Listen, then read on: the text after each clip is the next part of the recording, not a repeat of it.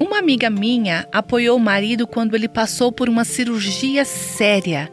Ele teve que deixar a igreja onde serviu como pastor e lutou para encontrar trabalho. Nós nos sentimos tão abandonados por Deus. Você já se sentiu assim quando parecia que Deus não estava ouvindo? Nós oramos, nós clamamos, não conseguimos encontrar respostas. O profeta Abacuque sentiu-se assim e clamou: Deus, tu não ouvirás?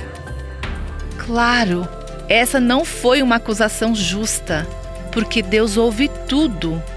É fácil começar a acusar falsamente a Deus quando não estamos obtendo as respostas que queremos.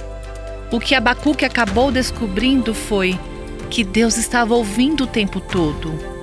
Era o profeta que não ouvia. Se você se sente abandonada como minha amiga, leve essas emoções honestas diante do Senhor, mas resista à tendência de cair no desapontamento com Deus e de fazer acusações contra Ele. Ele está com você, quer você sinta ou não. Você ouviu Buscando a Deus com a Viva Nossos Corações.